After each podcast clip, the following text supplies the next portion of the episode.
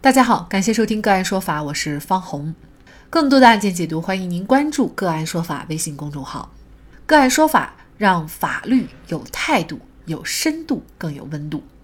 据中国普法报道，近日刘勇告诉红星资本局，好车酷酷公司在淘宝平台阿里拍卖捡漏栏目中经营一家名为“淘车二手车”的店铺。二零一九年十一月十四号，自己在该店铺中以整车价七千五百块的价格拍下了一辆奔驰二零一六款四驱二点零 T 的双离合时尚型二手车。刘勇称，当时店铺的页面显示该该车辆为一口价秒杀，价格是四千到七千五百元，价格为四千到七千五百元。刘勇以刘勇以七千五百元的价格拍下，并完成了付款流程。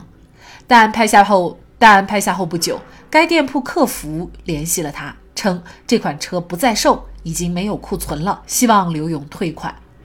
刘勇拒绝退款，并且在随后的几天内多次催促发货。二零一九年十一月十九号，好车酷酷公司告知刘勇，其拍下的奔驰车由于后台系统原因标错了价格，并且该车源已经售出，无法正常交易，再次提出由刘勇申请退款，并表示可以给予一百元的补偿。对于上述解决方案，刘勇拒绝接受，双方未能达成一致意见。二零一九年十二月二十三号。双方就赔偿方案提起诉讼解决。在一审庭审当中，好车酷酷方面表示，公司存在两种交易模式：整车价和预约金。由于刘勇是在双十一期间购买，只能是预付金形式，整车价仅是做展示作用。公司方面将预约金错标成了整车价，实际七千五百元是预付金。而后，在二审庭审当中，好车库库方面又表示，系淘宝系统故障导致整车价价格标注错误，并且车辆现已出售，无法完成交易。记者在二手车平台查询获悉，目前新车奔驰官方指导价在二十七点六八万到三十三点二八万元，而二手奔驰的成交价在十六万到二十二万元不等。但刘勇认为自己的购买流程并无问题。既然对方无法交付车辆，希望对方承担因违约行为造成的预期利益损失。互联网平台为了吸引流量，常会低价销售。顾客下单可以反悔吗？就这相关的法律问题，今天呢，我们就邀请上海市九泽律师事务所朱轩律师和我们一起来聊一下。朱律师您好，主持人好。嗯，感谢朱律师哈。七千五百块钱买下价值二十万左右的这个二手奔驰车，其实这在谁看来啊，都觉得是一件非常天方夜谭的事情哈。嗯，所以呢，好车酷酷呢，他就表示说，公司呢是把这个预售金啊给错标成了整车价了。后来呢，又说是整个的这个平台的系统故障啊。那么公司以这样为理由拒绝交车，合法合理吗？您怎么看这个问题呢？呃，公司这个理由啊，它合不合法，关键在于看他们双方啊，就是这个公司和刘勇先生所签订的这样一个网络购物合同是否成立并且生效。那在这个案子里呢，公司已经将涉案的这个二手车的品牌、型号、外观、里程数以及具有这个唯一识别性的车架号。和付款方式、发货方式等等的详细信息，通过淘宝拍卖这样一口价的一个平台，而不是说拍卖或者是通过竞价的方式去展示在网站上，已经具备了法律上这个拟定合同的主要条款。而且呢，这个公司啊，虽然辩称说整车价仅仅是作为展示使用，但是它却实际上在这个页面里设置了订购付款的交易的通道。和刘勇先生已经通过网站设置的程序完成了订购付款的交易行为，显然是不符合的。而且呢，我们民法上也有一个禁反言的原则。呃，不是说你一会儿说啊将预售金错标了，一会儿说又说是系统故障，那么到底该信哪一个呢？这个对于公司这方面的辩称呢，也是一个呃相当不利的这样一个一个情况。而且呢。公司啊，在网站上发布了明确具体的商品和他出售的这样一个信息，把具备合同主要内容的条款公之于众的行为呢，属于邀约。刘勇先生的订购付款行为呢，已经完成了对公司邀约的承诺，所以呢，邀约和承诺达成了一定的合意，那刘勇和公司之间成立的买卖合同成立并且依法生效。那根据法律规定，依法成立并生效的合同呢，只要是双方当事人真实的意思表示，它的内容呢不违反法律、行政法规的强制性的规定，合法有效，就双方呢买卖双方都应当严格的按照法律的规定和合同的约定来履行相应的义务。因此说，这个公司的辩称内容呢，并不能成为你拒绝交付车辆的这样一个合法的理由。但是还有一种情况，就是我们知道还有一种就是显示公平的交易，就是这个交易呢，它是很明显的不符合市场的价格的，呃，这样的一个交易，而且呢是呃落差特别大，就是明显感觉呢，这个好车库库这一家公司呢，它确实是亏了，甚至说呢是亏了很多。那么像这样的交易，难道是不可以撤销的吗？呃，在我国呢，不只是我国啊，在中国以及世界上。绝大多数国家的法律上呢，是对于这块的法律是出于保护交易的这样一个目的来设定的，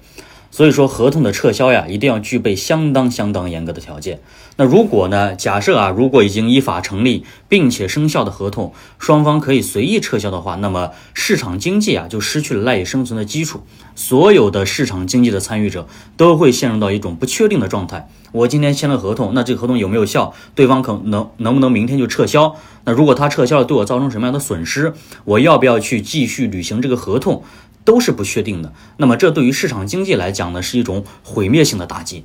但是也不是说没有救济的途径啊。针对这种情况，一方能不能撤销呢？法律也提供了一种路径。就如果一方公司方认为说合同显示公平，或者是有重大误解需要撤销的。那根据民法典第一百四十七条的规定，因为重大误解而订立的合同，一方当事人呢可以请求法院或者仲裁机构去撤销，但是不通过法院或者仲裁机构，你合同的任何一方是不能随意任意的取消订单的，或者是单方面要求消费者退款都是不行的，而是一定要通过向法院起诉或者向仲裁机构申请仲裁来撤销这个重大误解的合同。所以说，具体这个合同能不能撤销？或者撤销之后怎么样去赔偿？怎么样去给双方一个合理的解释？是一定需要法院或者仲裁机构来进行判决或者是裁决的。那这个案子呢，确实刘勇呢也起诉到了法院了啊。呃，通过法院他想为自己呢维权。那么一审法院呢就判决说，好车库库二手车的经纪公司啊要赔付刘勇十九万六千五百块。呃，那么。当然了，好车库库不服，又提出了上诉，但是二审呢仍然是维持原判了啊。不知道公司他有没有提出这个交易是显示公平，要求撤销啊？可能他提出来了，但是没有得到法院的支持。这个就给我们留下一个问题哈，就是无论你多贵的东西，哪怕是你是一栋房子，位于繁华市区的一栋房子，如果你标价啊标的很低，其实你是为了吸引消费者，嗯，但是最后你又不承认。那么，或者说，即便是因为系统故障，或者是你错误标价，但是作为消费者来说呢，他确确实实是按照你的程序去认购了、付款了。那么，在这种情况下，事实上商家都不可以反悔，都得认的是吧？因为现在双十一也正值双十一大促来临啊，这个很多价格呢都是一年当中的最低价，有些时候呢，他可能也会以此为由来反悔，就是商家啊，因为之前我们也。接受过类似这样几起咨询，呃，有一位男士哈，他是买手机，买一个苹果新出的手机，但是在网上只需要几百块钱，那么他当时就买了，但是买了以后也像这位刘勇先生这样的遭遇，就是人家告诉他系统标错了，呃，他似乎也很无奈。首先呢，这种案件啊，像刚才你说的，接受到咨询，所以说在我们生活当中，这种案件也发生过，是不少的。但是呢，这种情况究竟是商家价格的设置错误，还是说是一种招揽流量的手段？这个呢，呃，是不好去评断的。因为在生活中呢，现实中有很多商家故意的去标错价格，去赔本赚吆喝的事情也是屡见不鲜的。但是啊，并不是说对于任何所有的。错误的标价或者是系统故障导致的这样一个非真实的交易价格，商家都得去履行。那从法律层面上来讲，这个合同能不能撤销，是不是要继续履行，主要去看这个合同是不是符合合同成不成立、显示公平或者是重大误解的条件。那法律上显示公平呢，是指一方利用对方处于困境或者缺乏判断能力的情况下，与对方实施的对自己明显有重大的利益而使对方明显不利的行为。重大误解呢，是指由于行为人在对行为的这样一个性质、对方当事人以及标的物的品种、质量、规格、数量等等方面的错误认识，使得这个行为的后果和自己的意思不一致，并且造成了较大损失的情况下的民事民事上的一个行为，这个叫重大误解。呃，但这种情况呢，一般来讲，主张合同不成立啊，是不可能获得法院支持的。无论是学界还是实务界，都倾向于标价错误的订单是已经成立并且生效的。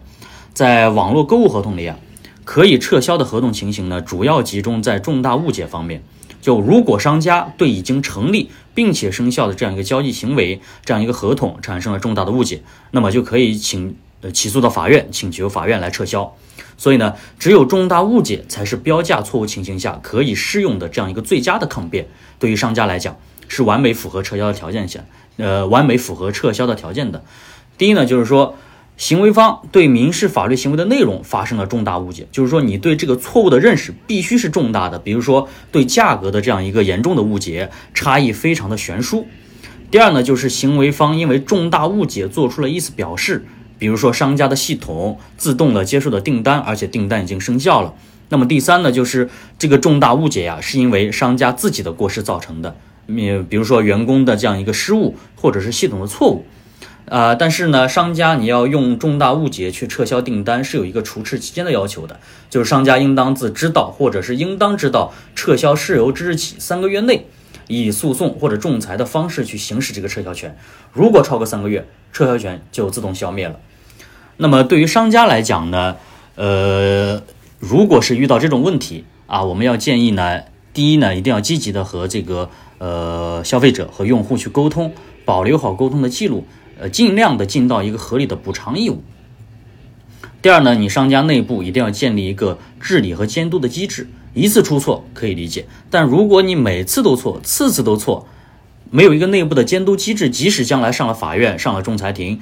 那你就对法院、对仲裁庭缺少了一个抗辩的依据。第三呢，就是不要怕诉讼，而是要积极去应诉。在市场监管的层面，是无法判断这个合同的效力了，效力你只会无效的拖延下去。但是呢，如果你积极的去应诉，在时效范围内可以援引这个重大误解去撤销合同，那么即使在时效以外，法院也会依照这样诚实信用的原则去反驳驳回消费者的一些无理的诉求，比如说利息损失啊、呃三倍赔偿啊、精神损失、误工费等等等等。还有呢，就是说在如果这个。误解的差价在小于百分之五十的情况下，其实继续发货比走诉讼程序要稳妥得多。因为你差价如果过小的话，就够不上重大误解里这个重大，而且对于商家来讲，诉讼成本也是比较高的。你继续发货的损失反而相对小一些。还有呢，就是针对一些我们所称的薅羊毛的人和黄牛呢，大肆传播标价错误商品的信息，或者是利用系统的漏洞恶意下单的，这个是违法的，并且有可能入刑。那对于这些人来讲，为了蝇头小利去做这种损人利己也未必利己的事情，实在是没有必要的。所以呢，对于商家来讲，对于消费者来讲，只有我们一起共同的去努力，才能去创造一个比较清朗、和谐的这样一个市场交易的环境。呃，如果是说这个酷酷好车酷酷公司他提出了撤销，但是他没为什么没有撤销呢？呃，重大误解呢，一般它的这样一个错误方是在于。商家的，那么在这个案子里呢，其实法院认定的最终结果是因为你这个合同依法成立并且生效，而且呢，你这个不符合竞价或者是拍卖的这样一个条件，是你商家方做出了一个非常明确关于你商品的这样一个价格、数量以及所有的信息非常明确的这样一个信息，导致这个刘勇先生已经跟你签订并且成立了这样一个合同，这个抗辩和撤销的条件。嗯，达不到，一般是达不到这个重大误解的这样一个要求的。为了博取流量，很多商家可谓是不择手段。本案的判决对于鼓励商家诚实守信、保护交易安全有着重大的意义。好，在这里再一次感谢上海市九泽律师事务所朱轩律师。那更多的案件解读以及呢我们的线上视频讲法内容呢，欢迎大家关注我们个案说法的微信公众号。另外，您有一些法律问题需要咨询，都欢迎您添加幺五九七四八二七四六七这部手机号的微信号向我们进行咨询，我们会将您的问题转给我们专业资深的律师进行解答。好，感谢您的收听，我们下期节目再见。